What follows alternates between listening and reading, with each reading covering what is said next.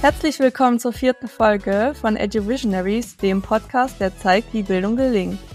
Wir, Robin und Madita, begrüßen heute Startup-Gründerin Joanna Beste und Peter Rösner, der ebenfalls bereits schon als Unternehmer erfolgreich war und nun eine ganz besondere Schule in Schleswig-Holstein leitet. Hallo ihr beiden, schön, dass ihr da seid. Hallo. Tag. Ich darf euch einmal vorstellen, Joanna, wir sind uns bei LinkedIn über den Weg gelaufen. Du hast gleich zwei Unternehmen gegründet, nämlich die innovative Marketingagentur Media Talents, mit der du einen besonderen Schwerpunkt auf die Förderung junger Talente legst und daran anknüpfend hast du im vergangenen Jahr Knowledge gegründet, eine Plattform, die Schülerinnen praxisnahe Themen aus der Wirtschaft zugänglich macht. Und ich freue mich darauf, wenn du uns gleich mehr dazu erzählst. Ja, danke für die Einladung. Sehr schön.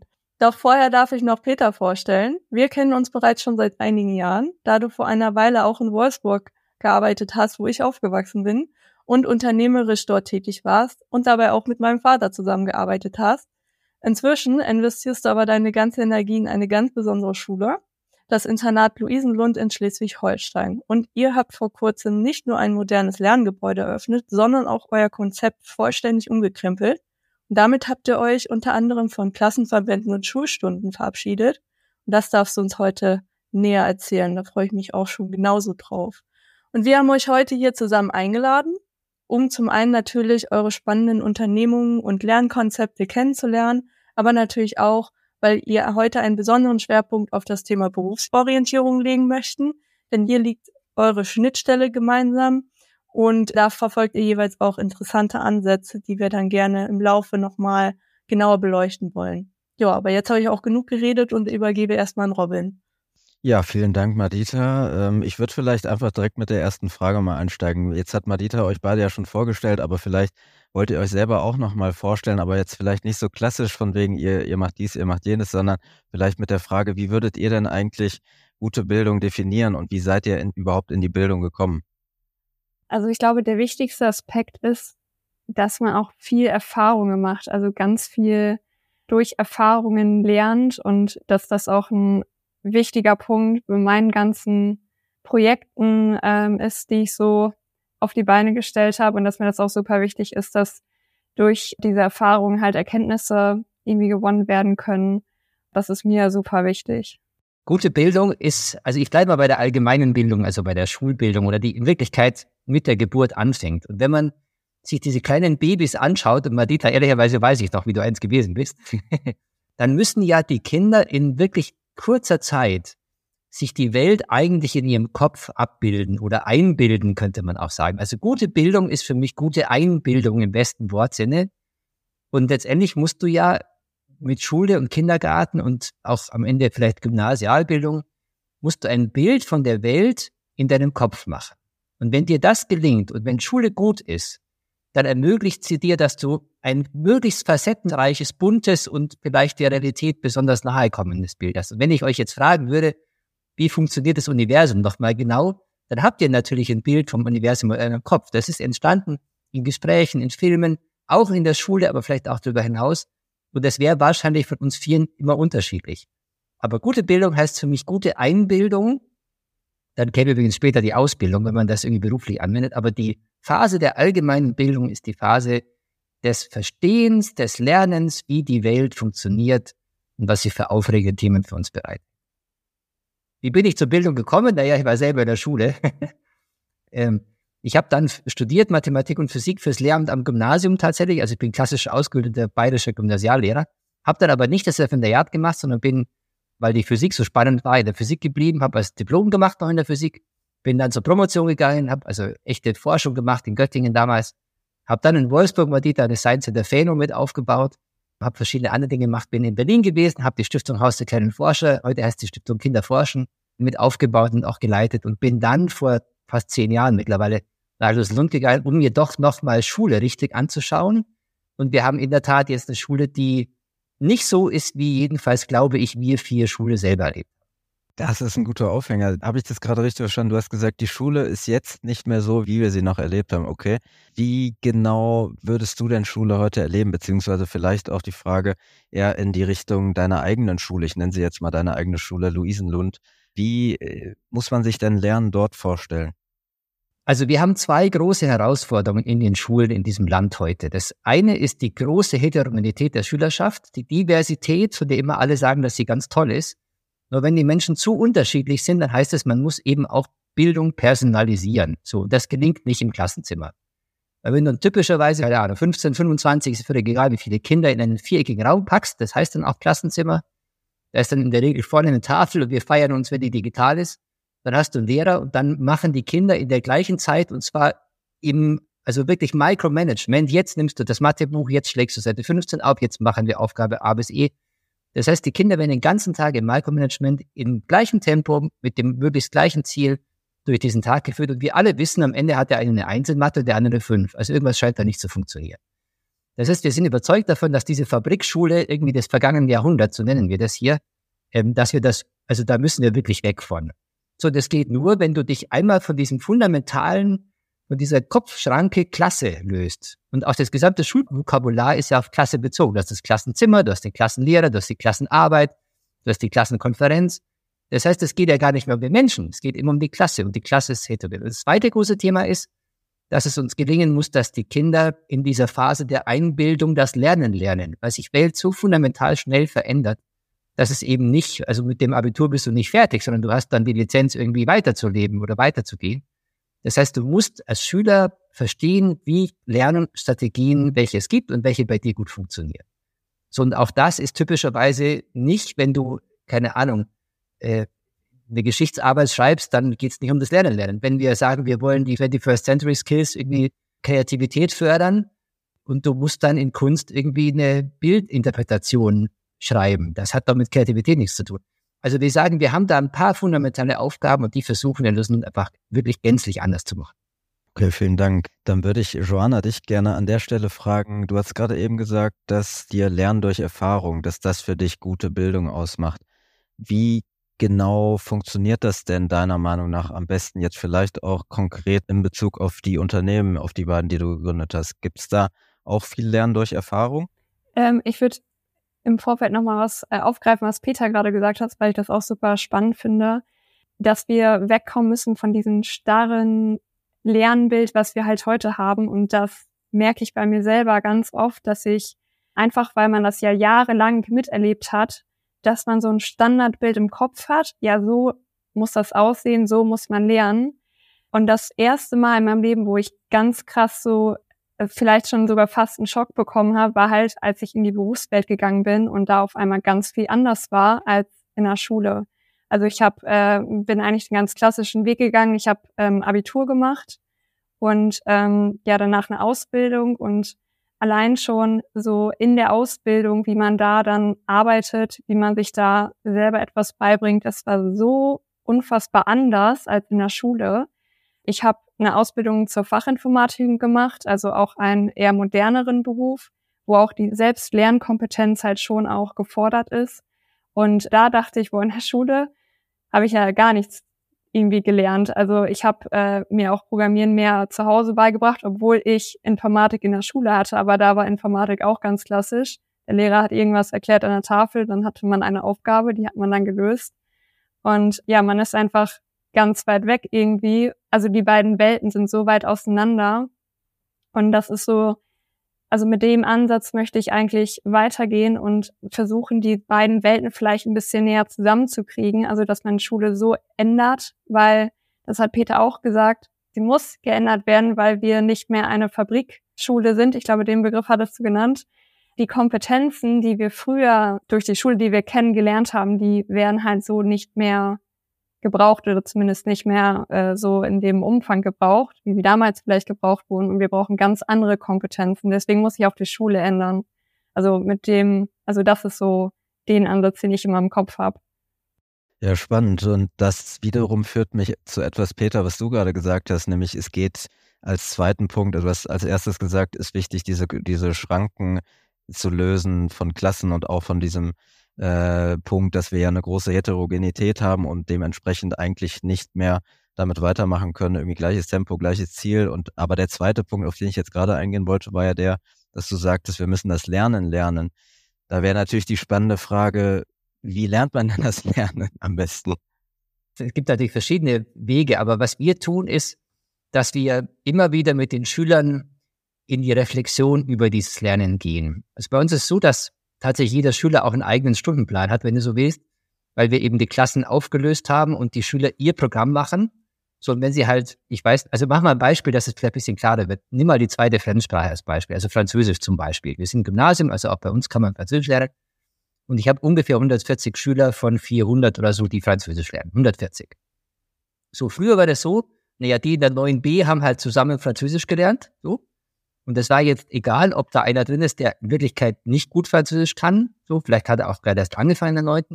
Oder ob jemand da drin war in der gleichen Klasse, wo die Mutter vielleicht Französin ist. So, was wir jetzt tun ist, oder was das neue Modell, das wir haben, hergibt, ist, dass wir sagen, wir nehmen alle 140 Schüler, die Französisch lernen sollen. ist mir gerade egal, ob der formal im 9. oder 10. oder 11. Jahrgang ist. Und wir machen halt einen Einstufungstest, so einen Sprachtest am Anfang des Schuljahres und dann gucken wir halt. Und die 10, die halt am wenigsten Französisch können, oder die 15, die bilden halt die Anfängergruppe und die 15, die halt am besten Französisch können, die können echt französische Literatur machen. Und dann ist mir nochmal wurscht, wie alt die sind. So, das heißt, jeder Schüler hat damit logischerweise auch einen unterschiedlichen Stundenplan. Das heißt aber, wie kommt er dazu? Mit einem guten Mentor. Meine Lehrkräfte sind also nicht mehr, also die unterrichten eigentlich gar nicht mehr klassisch so, die sind wirklich Begleiter, Lernbegleiter, Lerncoach, Potenzialentwicklungscoach, hat Hüter mal dieses Wort erfunden früher.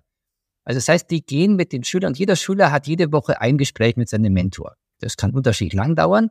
Und in diesem Gespräch geht es immer auch um die Metakognition. Das heißt zu sagen, welche Ziele hast du in der kommenden Woche? Vielleicht kommt deine Mathearbeit, die du dir jetzt echt irgendwie vorbereiten musst, die wir auch schon noch schreiben müssen, sowas. Vielleicht hast du in der letzten Woche ein tolles Referat gemacht der Geschichte. Und immer wieder mit den Schülern dann zu reflektieren, warum hat das geklappt? Also warum bist du eigentlich erfolgreich gewesen mit deinem Lernen, mit deiner Einbildung, die du dir geholt hast? Welche Strategien hast du angewendet? Und dazu hilft, das tun alle Schüler bei uns, ein Portfolio, das wir alle führen. Das heißt, immer wenn was irgendwie gut gelungen ist oder wenn wir was geschafft haben als Schüler, wo wir sagen, da bin ich jetzt auch stolz drauf, irgendwie, das war gut, dann kommt es in dieses Portfolio. Und das Portfolio ist einmal im Monat wirklich ein guter Anlass, mit dem Mentor durchzugehen und zu sagen, guck mal, so habe ich es gemacht. Und wenn man das kontinuierlich tut über Monate und Jahre, dann entwickeln sich Lernstrategien und die Schüler werden bewusst, wann Lernen bei ihnen funktioniert.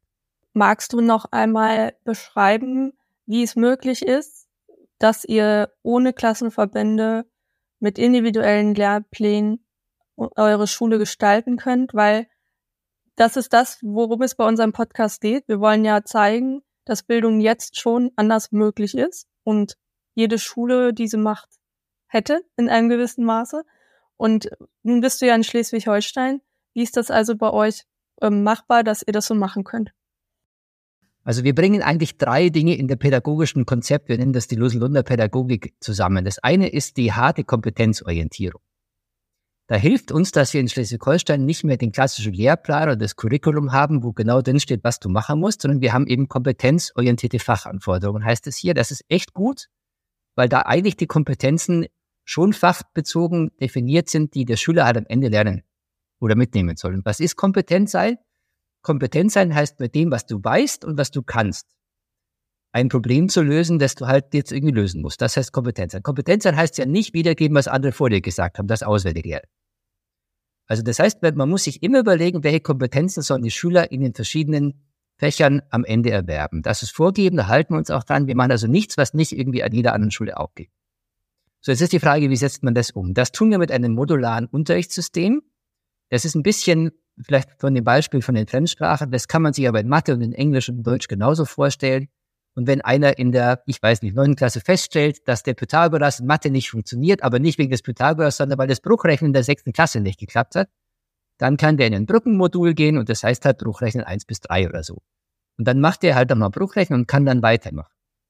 Und das dritte, wir arbeiten konsequent nach dem Modell des Inverted Classroom, also das umgedrehte Klassenzimmer. Normaler Unterricht in klassischer Schule sieht ja so aus, dass der Lehrer die Wissensvermittlung macht und dann gibt es vielleicht eine Hausaufgabe zum Üben für zu Hause.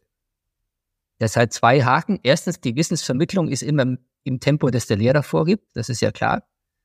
Und der Schüler ist immer passiv, der hört nämlich zu. Und wir sagen immer, das ist die Lernkonsumhaltung, mit der die Schüler im Klassenzimmer sitzen. Und der zweite Haken an diesem Modell ist, dass das Feedback auf die eigentliche Übung wenn überhaupt, dann nur sehr rudimentär ausfällt. Also vielleicht bespricht man die Hausaufgabe in der nächsten Stunde irgendwie drei Minuten am Anfang Und dann stellt der Schüler fest, ja gut, ich habe ein anderes Ergebnis, aber er hat nicht die Chance, eigentlich zu verstehen, was da vielleicht anders gelaufen ist.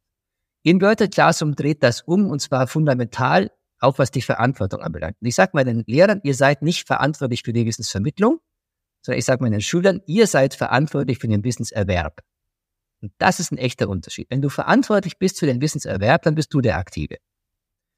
Das tun wir, indem wir alle Inhalte, anhand derer wir dann zu diesen Kompetenzen kommen wollen, digitalisiert haben. Wir nutzen Moodle als Lernplattform.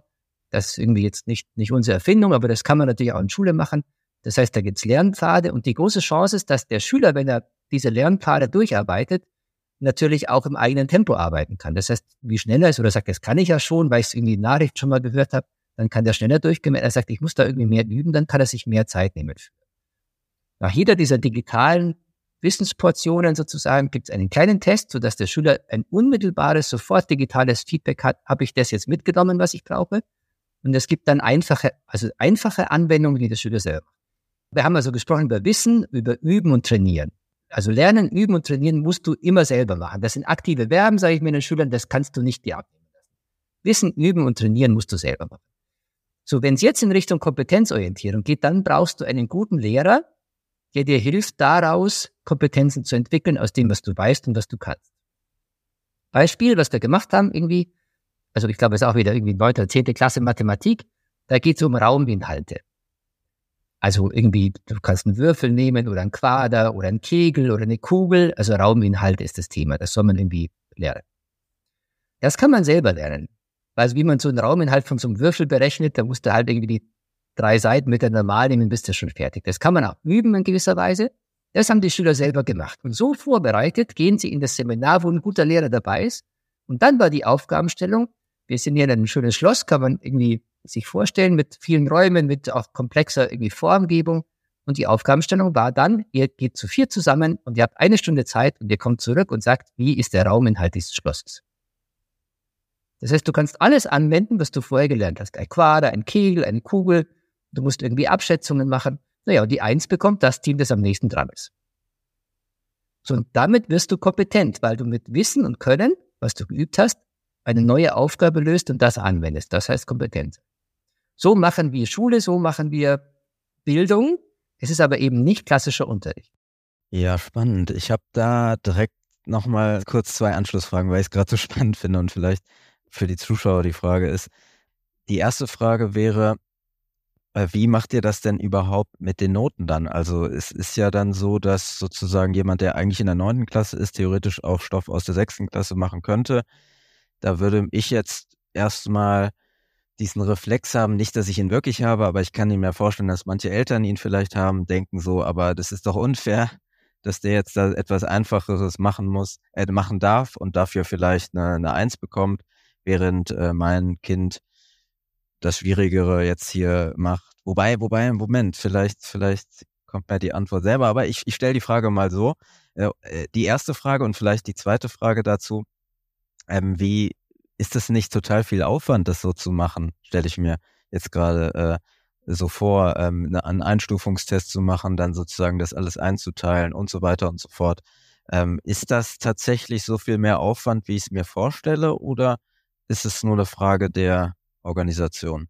Also am Anfang ist es mehr Aufwand, weil wir diese digitalen Lernpfade natürlich in Moodle erstmal anlegen müssen.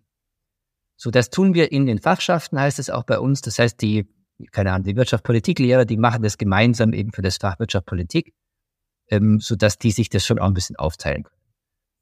Der Anfang eines Moduls ist immer die Motivation für dieses Thema irgendwie zu wecken. Wenn du ein Fußballspiel hast, dann musst du dich auf dieses Spiel mental einstimmen, sonst weißt du nicht, du musst ja wissen, gegen wen du spielst und du musst am Ende auch wissen, welche Strategie wendest du an. Und das passiert am Anfang der Module. Auf das muss ein guter Lehrer natürlich gut vorbereiten. Am Ende, auch bei uns, gibt es sowas wie Leistungserhebungen. Da gibt es auch manchmal eine klassische Klausur und das kann schon sein, dass am Ende von diesem Pythagoras-Modul, dann muss man auch mal eine Klausur schreiben, wo man einmal zeigen muss, dass man jetzt halt das anwenden kann, was man irgendwie hätte lernen sollen. Aber der Weg dahin, der ist eben personalisiert. Das heißt, der Schüler, der halt sagt, ich bin da schnell, ich kann das schon, der dann vielleicht auch eine zwei hat, der hat dann schon die zwei. Es geht ja darum, was er kann, nicht wie lange er dafür braucht. Und ein Schüler, der sich eben sehr schwer tut, der wird vielleicht einfach deutlich mehr Zeit sich nehmen, wenn er am Ende eben auch eine zwei haben will. Und wenn er sagt, ich bin mit der vier zufrieden, was ich meinen Schülern rate, wenn sie was nicht wollen und nicht können und keine Freude daran haben, dann sage ich, dann seht dazu, dass ihr eine sichere vier habt und verwendet eure Zeit für die Dinge, die euch Freude machen. So. In den Sprachen könnte man es so regeln, das tun wir noch nicht, aber man könnte es so regeln, dass man eben sagt, es gibt vielleicht eine Note drei auf Sprachniveau A2. Und dann ist klar, eine Note 3 auf Sprachniveau A2 ist irgendwie weniger, als wenn man eine 3 hat auf Sprachniveau B1 oder B2 oder gar C1. So, und so könnte man das schon lösen. Am Ende des Abiturs unbestechlich, und das muss auch jeder Schüler selber schreiben, auch bei uns, das ist ziemlich oldschool, weil das irgendwie handschriftliche deutsche Aufsätze sind, die man da machen muss. Das kann man grundsätzlich in Frage stellen, weil meine Befürchtung ist, dass wir da eher ziemlich konservativ bleiben werden und die Kultusministerkonferenz eher eine weitere Vereinheitlichung, weil man dann sagt, vermeintlich ist das dann gerechter, macht, weil eben der, die Abiturnote, die dann doch die Zugangsvoraussetzung ist und die Einsatzkarte eben für die weiteren Studiengänge vielleicht. Aber das ist natürlich kein Prüfungsformat, das besonders irgendwie besonders klug ist, meines Erachtens. Es gibt aber eine ganze Menge andere Prüfungsformate. Du kannst äh, Portfolios machen, die du bewerten kannst. Du kannst einen Podcast machen, wie ihr das jetzt tut, und kannst den bewerten zum Thema. Du kannst ein Video drehen lassen, du kannst ein Drama konstruieren lassen, du kannst ein Referat machen, selbstverständlich. Also es gibt viele, viele, viele auch individuell bewertbare Leistungserhebungen, die wir auch nutzen, je nachdem, was wir halt machen und welche Kompetenzen wir abprüfen.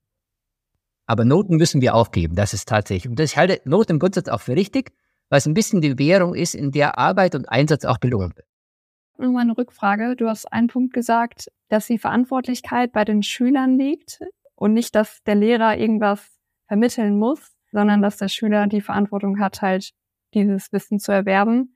Und das finde ich auch ein super wichtiger Aspekt, weil das erlebe ich immer wieder, dass so dieser Eindruck entsteht, wenn man auch mit Schülern spricht, dann ist das ganz oft, ja, der Lehrer, der hat mir das nicht beigebracht. Deswegen habe ich jetzt eine vier, fünf, was auch immer geschrieben. Und dass auch super viel erwartet wird von den Schülern an die Lehrkräfte, weil auch einfach dieses klassische Bild, Lehrer steht vorne, erklärt irgendwas, Schüler hört zu, das ist halt so fest in unseren Köpfen. Aber ich glaube auch, dass umgekehrt der Weg viel besser ist, wenn die Lehrkraft eher ein Lernbegleiter ist und nicht primär das Wissen vermittelt.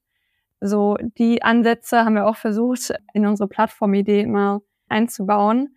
Und auch dieser Aspekt Motivation, also warum muss ich das denn überhaupt jetzt wissen? wann kann ich das vielleicht auch später irgendwie verwenden? Kann mir das später helfen? Das ist ja auch so ein wichtiger Punkt, der fast nie aufgegriffen wird. Äh, wenn man so das Schulbuch mal aufschlagt, dann ist immer nur eine kleine Einführung, hier das Thema, so wird's gemacht und hier sind die Aufgaben. Kannst du vielleicht da noch mal irgendwie mehr reingehen, wie so diese äh, gerade die Verantwortlichkeiten, ähm, wie das so aufgenommen wird, einmal auf Schülerseite, aber auch auf ähm, der Seite vom, von den Kollegen weil das ja schon ein klassisches Bild ist. Lehrer steht vorne und der ist verantwortlich. Also danke für den, für den Aufschlag sozusagen. Der, der Lehrer ist schon noch verantwortlich im Sinne der Organisation des Lernens und der Unterstützung des Einzelnen. Das ist die Verantwortung des Lehrers. Der muss schon auch, diese Lerneinheiten müssen schon gut sein und die Motivation muss auch klar sein, sonst klappt das irgendwie nicht so gut. Aber in der Tat, diese aktiven Verben lernen, üben und trainieren, das musst du selber machen. Du, du lernst nicht schwimmen, wenn du einen zuschaust, der es schon kann. Du lernst auch nicht Klavier spielen, wenn du guten Klavierspieler zuhörst. Das muss man schon üben. So, und das gilt für viele Dinge, die man eben lernt in Schule auch. Und da, das geht nur in der Verantwortung des Schülers. Der große Vorteil ist, ähm, wenn du jetzt an einen klassischen Klassenverband denkst, wo der Lehrer durchführt, dann ist ja die Frage, welches Tempo nimmt der? Die meisten Lehrer nehmen eines, das etwas langsamer ist, weil man immer die Schwachen im Blick hat und sagt, der muss es doch jetzt auch mal kapieren. Trotzdem hast du am Ende die, die immer noch die fünf oder die sechs schreiben in Mathe und du hast die, die eins schreiben und die, die eins schreiben, sind ehrlicherweise sechs Schulstunden am Tag gelangweilt. Die könnten viel schneller laufen, wenn man sie nur ließe. Und das Schöne an dieser Eigenverantwortung ist, dass die Schüler, also wir haben, wir haben eben keine Klassenzimmer mehr, das ist klar, die brauche ich ja nicht mehr. Wir haben aber Lernräume, die eher nach Lernlandschaften aussehen, wo du halt einen Tisch hast und das heißt, du kannst da reingehen, aber halt nur, wenn du auch arbeiten möchtest. Das heißt, meine Schüler gehen dann in diese Lernlandschaft, wenn sie sagen, okay, ich möchte jetzt mich auf dieses Geschichtsseminar, auf das nächste möchte ich mir vorbereiten, weil da muss ich ein Video angucken und ich muss ein paar Fragen beantworten und ich muss vielleicht mit zwei, drei Schülern sogar irgendwie eine kleine Projektarbeit vorweg machen oder sowas. Aber in dem Moment, wo du selbst gesteuert und selbstbestimmt in diesen Raum gehst, setzt du dich hin und machst auch. Das heißt, wir haben, seit wir das umgestellt haben, überhaupt keine Disziplinprobleme mehr im Klassenraum, was für viele Lehrer ein großes, großes Thema ist, dieses Classroom-Management zu machen. Fällt völlig weg, weil ich meinen Schülern sage, naja, wenn du keine Lust hast, jetzt zu arbeiten, arbeitest halt später. Ich habe ein bisschen Vorteil des Internats. Das heißt, meine Schüler sind ja Tag und Nacht da. Das heißt, die können auch natürlich den Tag sich ein bisschen strukturieren, wie sie möchten. Und wenn wir welche haben, auch das ist ganz interessant, die vor neun ehrlicherweise nicht leistungsfähig sind, dann sage ich denen ja, dann fang halt um neun an und nicht um Viertel vor acht. So, und diese Freiheit, diese individuelle Freiheit, die nehmen die Schüler ganz verantwortungsbewusst auch wahr und sind dann auch stolz, wenn sie es geschafft haben. Die Lehrer, also wir lassen sie nicht alleine. Ne? Erstens merkt der Fachlehrer, der Seminarlehrer merkt ja, wenn der diese Vortests nicht gemacht hat, dann wird er schon, muss er sich schon auch rechtfertigen. Und beim Mentor läuft es am Ende zusammen. Das heißt, der weiß dann schon, wenn drei Fachlehrer zurückmelden, der tut nichts, äh, dann gibt es schon auch ein Gespräch, das ist klar. Und es gibt dann ein und zwei und drei Stände Lerner, das wird ein bisschen kompliziert jetzt. Der zwei Sterne Lerner ist der durchschnittliche, der drei Sterne Lerner ist der, der es wirklich immer gut macht, der immer die Deadlines einhält, der mehr Freiheit hat. Der ein Sterne Lerner, der muss einmal am Tag Rapport machen. Das ist unangenehm, das willst du nicht. Das heißt, der versucht dann auch wieder, sich selber zu regulieren, sodass er eben wieder zum zwei Sterne Lerner wird und eben auch wieder mehr Freiheiten hat. Die Verantwortung, die Schüler sagen zu mir manchmal, Herr Rösner, können wir den Frontalunterricht zurückhaben? Sag ich, warum? dann sagen die mir, das ist so anstrengend. Das ist aber auch klar, weil wenn die Schüler jetzt sich entscheiden zu lernen und zu arbeiten, zu üben, dann müssen sie es immer selber machen. Das heißt, die Situation, die man so aus dem Klassenraum kennt, wo man irgendwie sich zurücklehnt mit den 25 anderen und dann irgendwie wegdämmert und nochmal über die Party vom Wochenende nachdenkt und so, äh, und dann rieselt der Unterricht, das rieselt so irgendwie vorbei und wenn ich dich danach frage, was hast du jetzt eigentlich gemacht, dann sagt er, ich ehrlicherweise weiß es nicht genau. So, das haben wir nicht mehr. Und das empfinden die Schüler als viel anstrengend. Das heißt aber andersrum, wir brauchen eigentlich für das, was Schule liefern soll, deutlich weniger Zeit, als es die normale Schule tut. Weil wenn die Schüler aktiv sind, sind sie auch aktiv. Und wenn du im Matheunterricht mal eine Viertelstunde wirklich selber aktiv gewesen bist, dann hast du das eingeholt, was normalerweise in einer Dreiviertelstunde Unterricht nicht passiert, weil du Classroom-Management machen musst, weil du, da fällt wieder einer vom Stuhl, dann muss der das nochmal erklären. Das heißt, das ist ja einfach furchtbar uneffektiv. Und das sind die großen Benefits dieses neuen Systems, das wir da haben. Das erinnert mich ein bisschen an die Vier-Tage-Woche, aber das ist ein anderes Thema. also wir können über Homeoffice nachdenken zum Beispiel. Also ich, ich bin ein großer Freund davon, mal zu überlegen, da sind jetzt ein paar andere Themen mit Aufsichtspflicht und können die Eltern, gerade bei jüngeren Kindern, können die betreuen. Aber in der Oberstufe des Gymnasiums, offen gesagt, äh, kann ein 17-Jähriger, auch wenn er gut ist und wenn er sich gut strukturieren kann, dann ist er wahrscheinlich deutlich effektiver in so einem System, wenn er mal vom Mittag einfach zu Hause arbeitet wo er nicht gestört wird, wo er dranbleiben kann. Oder muss man Essay schreiben, da muss man im Klassenzimmer sitzen für. Ja, auf jeden Fall. Ähm, ich denke da so an meine eigene Studienzeit. Ich habe tatsächlich lieber zu Hause studiert und ähm, ich hatte aber auch Kommilitonen, die gesagt haben, ich muss in die Bibliothek, ich kann mich dort nicht konzentrieren. Und es gibt ja in den Uni-Bibliotheken tatsächlich auch extra so eine Kabuffs, die so schallisoliert sind, damit man sich eben konzentrieren kann. Das ist auf jeden Fall zum Thema Individualisierung des Lernens etwas, worüber man nachdenken sollte. Du hast genau recht. Also es geht eigentlich um selbstständiges Lernen. Selbstständig heißt nicht unbedingt allein, kann aber allein bedeuten. Selbstständig kann auch heißen, du machst es zu zweit oder zu dritt, aber du bist eben selbst verantwortlich. Und da gibt es jetzt unterschiedliche Typen und auch das muss man herausfinden während der Schulzeit. Was für ein Typ man, der eine macht es besser alleine für sich oder mit, guckt sich ein Video an und der nächste geht eher in einen Austausch mit drei anderen. Beides, alles ist möglich. Sehr schön. Joanna, du hast gesagt, du hattest einen Realitätsschock, als du die Schule verlassen hast. Wenn du dir das jetzt so anhören durftest von Peter und du hattest ja auch eigene Fragen dazu, dann könntest du dir vorstellen, dass hier der Realitätsschock ein bisschen geringer wäre, wenn du dort zur Schule gegangen wärst? Und äh, wieso wäre das so? Ja, absolut. Also ich hätte mir so eine Schule gewünscht. Bei meiner Schule war das immer nur zu einem ganz geringen oder in einem ganz kleinen Rahmen so ein paar Ansätze da. Also wir hatten zum Beispiel so einen Projektkurs, wo wir uns selbstständig so ein Projekt suchen konnten, war im äh, Bereich Informatik. Und dann konnten wir eigentlich den kompletten Unterricht eigentlich selbstständig organisieren. Wir konnten uns äh, selbst überlegen, gut, welches Wissen brauchen wir, um unser Projekt zu realisieren und dann konnten wir halt daran arbeiten. Ich habe mich da super frei gefühlt und ich dachte mir auch so, wow, warum muss ich denn jetzt zum Matheunterricht, wenn ich gerade so voll im Flow war? Aber das waren so die Stunden auch, wo ich gedacht hatte, boah, so müsste Lernen eigentlich sein. Also sehr frei und so, dass man sich auch wirklich tief mit der Materie so befassen kann. Ähm, und so wie ich das jetzt herausgehört habe, ist das ja auch so der Ansatz ähm, an deiner Schule, Peter, und finde ich auf jeden Fall mega. Ich würde auch sagen, dass so dieser, ähm, wenn man dann in die Berufswelt kommt, dass das auf jeden Fall angeglichener ist. Also es ist, es wird immer zum Teil auch ein Schock sein, weil es einfach eine, es ist ein anderes Umfeld. Ähm, es sind auf einmal hast du nur Erwachsene um dich rum und nicht mehr deine Mitschüler. Also es wird klar immer noch ein bisschen anders sein. Aber so allein dieses, wie organisiere ich mich selbst, fällt dann vielleicht schon oder ist nicht mehr so ein Problem. Also bei mir war es jetzt auch kein Problem, aber ich kann mal ein Beispiel geben. Ich fand das total krass. Erste Ausbildungswoche und ich durfte mir am Anfang, also ich bin in den Arbeitstag gestartet, ich hatte Gleitzeit. Ich musste spätestens um 10 Uhr auf der Arbeit sein, aber ob ich jetzt um sieben anfange, um acht, um neun oder sogar erst um zehn war egal. Das war schon für mich so, oh mein Gott, wie krass, äh, dass ich so viel Freiheit habe. Und dann konnte ich mir auch aussuchen, ähm, hole ich mir jetzt gerade einen Kaffee, gucke ich jetzt erst in meine Mails, äh, fange ich gleich mit den Aufgaben an, bespreche ich gerade was mit meinem Kollegen. Äh, das konnte ich mir halt alles frei aussuchen. Also das klingt für uns Erwachsene ja so fast schon normal, aber wenn du als Schüler äh, aus so einer ganz anderen Welt kommst, wo dir alles vorgeschrieben wird, äh, sogar wann du zu essen hast, ähm, teilweise auch wann du zu trinken darfst, äh, dann war das schon ein Schock. Also ähm, da finde ich die, die neuen Ansätze auf jeden Fall besser und cooler.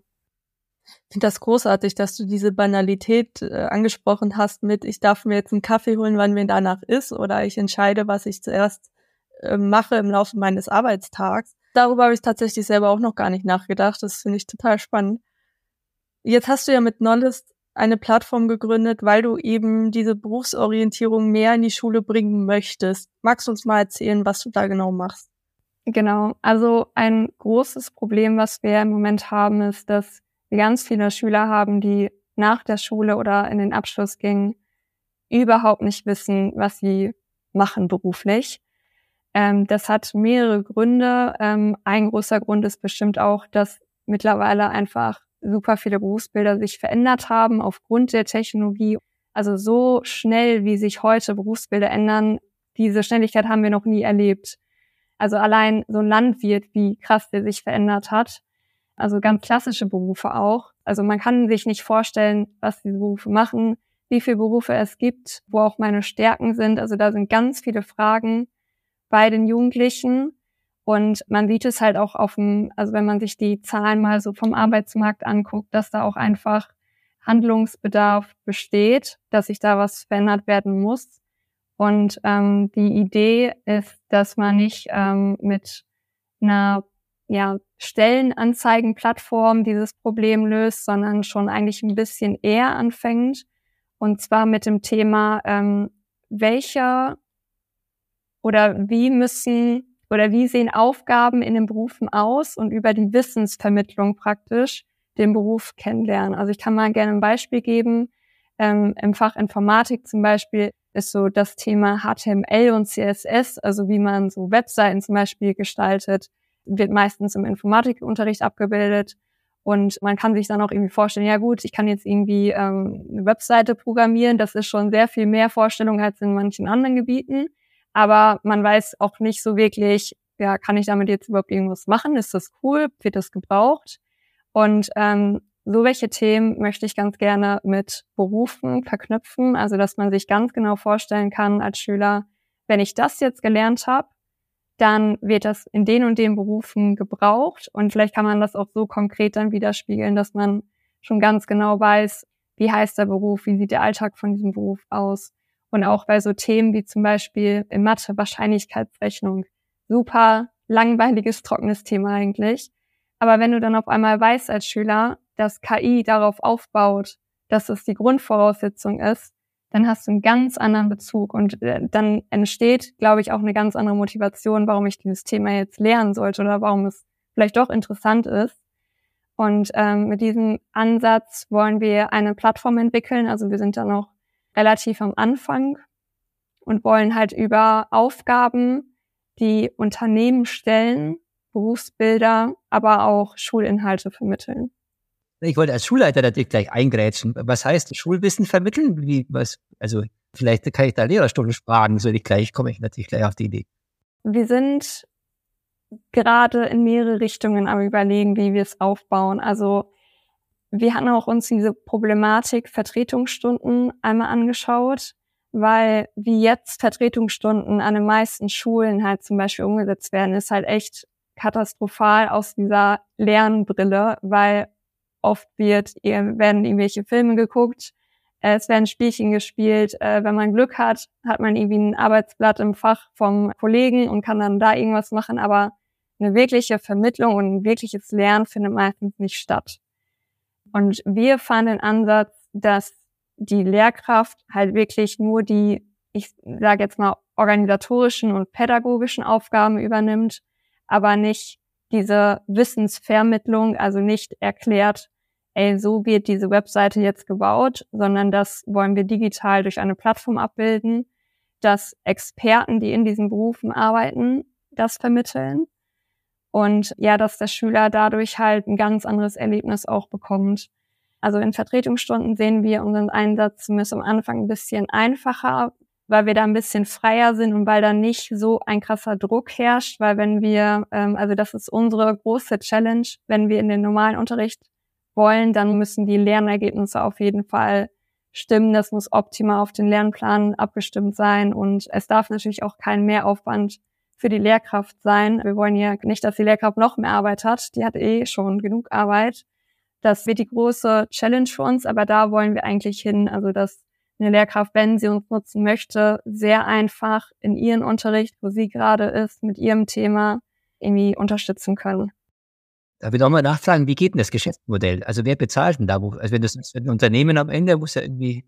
Genau, also wir haben sehr viel ausprobiert und wir haben immer den Anspruch an uns selbst gehabt, dass auf jeden Fall nicht der Schüler beziehungsweise die Eltern dafür zahlen sollen. Das wäre der einfachste Weg gewesen, aber da war uns einfach so diese Bildungsgleichheit wieder am wichtigsten, weil sonst erreichst du vielleicht so die bestverdienenden 40 Prozent und die anderen fallen wieder hinten rüber. Das wollten wir nicht. Und wir wollen auch nicht an die Lehrkraft. Also den Weg haben wir auch ausprobiert, aber irgendwie fühlte sich das nicht rund an. Und äh, da kam auch erst der krasse Switch auf Berufsorientierung, weil da ist halt die Schnittmenge dann mit Unternehmen, die auch für Nachwuchskräfte durchaus zahlen. Und dadurch, dass sich dieser Arbeitsmarkt sowieso gerade sehr stark verändert, ist da auch eine Zahlungsbereitschaft da. Und ähm, generell würde ich auch sagen, dass es einfach ein mega Mehrwert ist, wenn Unternehmen auch mal in die Schule kommen und mal aus ihrer Welt berichten. Also ich empfinde das als, als mega wertvoll. Aber auf Unternehmensseite ist halt auch das Problem, dass es natürlich auch super viel Ressourcen braucht. Also du musst die ganze Schulkommunikation irgendwie auch als Unternehmen abbilden. Also klar, die Schule auch, aber das Unternehmen auch. Du musst dann meistens ja zwei, drei Leute irgendwie abstellen für einen Arbeitstag, die dann in die Schule gehen. Vielleicht kommen noch irgendwelche Rückfragen und das ist immer mega aufwendig und ähm, wir wollen das halt digital abbilden, sodass das Unternehmen möglichst wenig Aufwand hat, aber dann sozusagen die Plattform die Nutzung bezahlen. Für die Monetarisierung gehen wir über die Unternehmen. Wie weit seid ihr denn? Habt ihr schon Beispielunternehmen, die da mitmachen zum Beispiel, die man sagen kann? Wir sind gerade in Vorgesprächen. Ich würde jetzt noch keine nennen. Wir waren jetzt Teil eines Berufsparcours. Also das ist so eine Art Messe gewesen, wo aber ähm, die Schüler so rotiert sind und immer eine halbe Stunde an einem Stand war und dann halt praktische Aufgaben durchgeführt haben. Und da haben wir mal unsere Ansätze getestet. Äh, Madit hat auch schon mal über unseren Prototypen rüber geschaut wir sind da noch sehr am Anfang, weil wir auch erstmal gucken müssen, welche Formate kommen auch bei Schülern cool an. Also das muss natürlich auch, also der, der Spaßfaktor muss da auch irgendwie mit rein, ähm, dass sie sich wirklich mit, mit so einer digitalen Plattform beschäftigen wollen und genau da testen gerade super viel. Also wenn du noch mal eine Testschule brauchst, sagst du Bescheid. Ja, gerne. Suchen wir auf jeden Fall bald, intensiv. Super, ja, dann sind wir froh, dass wir hier an der Stelle schon mal vernetzen konnten. Wenn ihr euch jetzt vorstellen könntet, ihr könntet eine Sache, aber wirklich nur eine Sache in Schule von heute auf morgen verändern oder sagen wir mal generell in Bildung und ist jetzt unabhängig, ihr habt alle Möglichkeiten, äh, geldtechnisch, ähm, aber natürlich, ihr seid innerhalb der Rahmenbedingungen, die wir halt haben in Deutschland. Was wäre das? Es ist eine sehr große Frage, deswegen fülle ich das vielleicht nochmal mit ein paar Schlagworten. Also so ein paar Schlagworte wären zum Beispiel, ihr wünscht euch mehr Macht oder mehr Einfluss der Schulleitung, ihr wünscht euch weniger Einmischung der Länder, ihr wünscht euch mehr Öffnung von Schule, ihr wünscht euch eine Abschaffung des Beamtentums, ich weiß es nicht. Also das sind jetzt schon sehr spezifische Dinge, aber vielleicht fällt euch ja eine Sache ein, die ihr auch so in eurem aus der eigenen Schulzeit oder vielleicht auch aus eurem Kontext, in dem ihr unterwegs seid, immer wieder feststellt, dass es wirklich ein Hemmnis, um, um wirklich äh, Dinge auch äh, außerhalb eures eigenen Wirkungsbereiches, äh, wo, wo ihr seht, da hängt's einfach immer wieder. Fällt euch da irgendetwas ein, wo ihr sagen würdet, das würdet ihr gerne von heute auf morgen verändern? Also ich würde ganz gerne den Lehrkräften eine Portion Mut zuschieben weil ich glaube, wir haben super viele Lehrkräfte, die eigentlich innerlich wissen, boah, ich habe da irgendwie eine Idee, ich möchte das ganz gerne anders machen, aber dann vielleicht von Kollegen, also dass die Angst zu groß ist, irgendwie doch was zu ändern, weil da vielleicht Gegenwind kommt. So dieses, also ich komme ja so aus dieser Start-up-Bubble, wo alles super schnell geht und komm, wir verändern das, wir verändern dies. Und dann kommen wir in die Schule und da sieht's halt ganz anders aus. Und ich glaube, also klar, so riesengroße Sachen, die irgendwie von der Regierung, klar, da muss auch was geändert werden. Aber ich glaube, das, was wir wirklich jetzt schon ändern können, ist, dass wir einmal uns gegenseitig Mut zusprechen und sagen, ey, du hast deine Idee, probier einfach aus. Deswegen finde ich auch Schulen wie von Peter, die mal ganz anders sind, weil das brauchen wir auch, weil wenn niemand anfängt, dann verändert sich halt auch nichts. Und wenn niemand den Mut hat, ja, kommen wir drehen jetzt mal alles auf links, hier gibt's keine Klassen, hier gibt's keine festen Stunden, wenn du um neun anfangen willst, dann mach das. Wenn wir das nie haben, dann können wir halt nicht mal aus Fehlern lernen, die vielleicht in dem Bereich passieren, aber halt auch nicht daraus lernen, ah, das funktioniert ja super, warum machen das nicht alle? Also das wäre so die, die Sache. Ich würde jeder, der irgendwie in diesem Bildungskonstrukt teil ist, eine Portion Mut zuschieben und ja, einfach darauf hoffen, dass das Ding mal geändert wird. Danke, dass du angefangen hast, Johanna. Das gab mir zwei Minuten Zeit zum Nachdenken. also ich habe ja nun das Primat, dass ich eine freie private Schule, eine gemeinnützige, ne, es gibt keine Gewinnerzielungsabsicht bei uns, eine, heißt eine offizielle Ersatzschule leite, wo ich aber als Schulleiter wirklich verantwortlich bin für das Budget dieser Schule und am Ende auch für das Personal dieser Schule. Und ich glaube, dass das eine gigantische Chance wäre für die Schulen in diesem Land. Also ich würde sie wahrscheinlich, wenn ich könnte, radikal privatisieren, also radikal und würde sie unter einer wirklich strengen staatlichen Schulaufsicht stellen. Also beides. Ne? Du musst den Schulen Freiheit geben, dass ein Schulleiter auch mal ein eigenes Budget hat und sagen kann, okay, ich kann jetzt hier mal irgendwie die, das Klo neu streichen, ganz banal gesagt, was kein Schulleiter der öffentlichen Schule kann irgendwie weil es am Ende die kommunale Verantwortung ist, die schieben es dann, dass sie vom Land nicht genug Geld bekommen und andersrum. Und der Schulleiter hat eben auch nie die Personalverantwortung am Ende, dass er sagen könnte, ich muss am Ende auch disziplinarisch verantwortlich sein, wer hier arbeitet und wer nicht, weil sonst kannst du so Schulkonzepte nicht umsetzen. Wenn du aber den Schulen Freiheit gibst, das ist die andere Seite der Medaille, dann musst du sicherstellen, dass sie mit dieser Verantwortung der Freiheit auch ordentlich umgehen. Und das kann nur eine wirklich gute staatliche Schulaufsicht. Und die Kombination, glaube ich, die würde ich für zukunftstätig halten. Sehr, sehr spannend. Ich muss zugeben, die Antwort habe ich noch nie gehört. Also ich habe auch ehrlicherweise erstmal zusammengezuckt, als ich gehört habe, radikal privatisieren, aber als du ausgeführt hast, habe ich gedacht, ja, ergibt Sinn. Ich fand das sehr schön, dass ihr euch auch gegenseitig Fragen gestellt habt, dass wir ne, zu einer Vernetzung gekommen sind.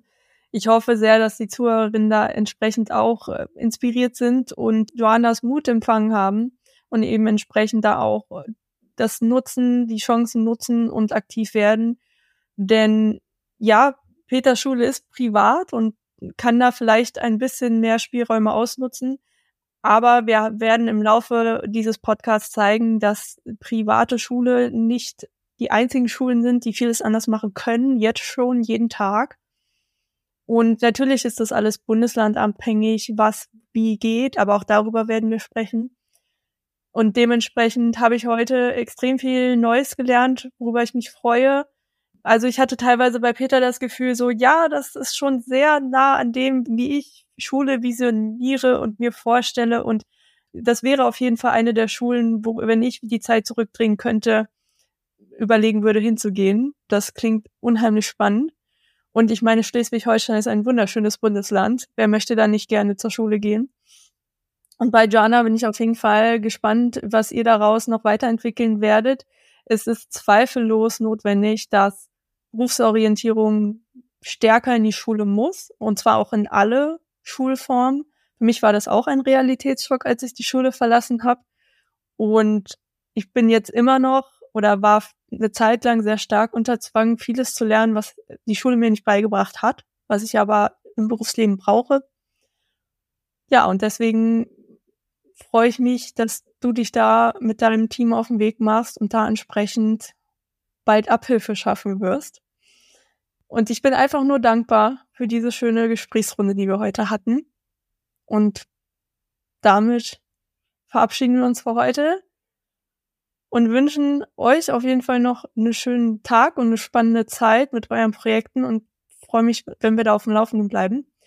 Und ich hoffe, wie gesagt, unsere Zuhörerinnen haben da entsprechend einiges mitgenommen. Und wenn ihr da noch Fragen habt, liebe Zuhörerinnen, dann stellt sie, dann äh, lasst sie uns zukommen. Ihr könnt uns vor allem auf LinkedIn finden. Und auch gegebenenfalls leiten wir das gerne an unsere Gästinnen weiter und entsprechend helfen wir da auch gerne bei der Vernetzung.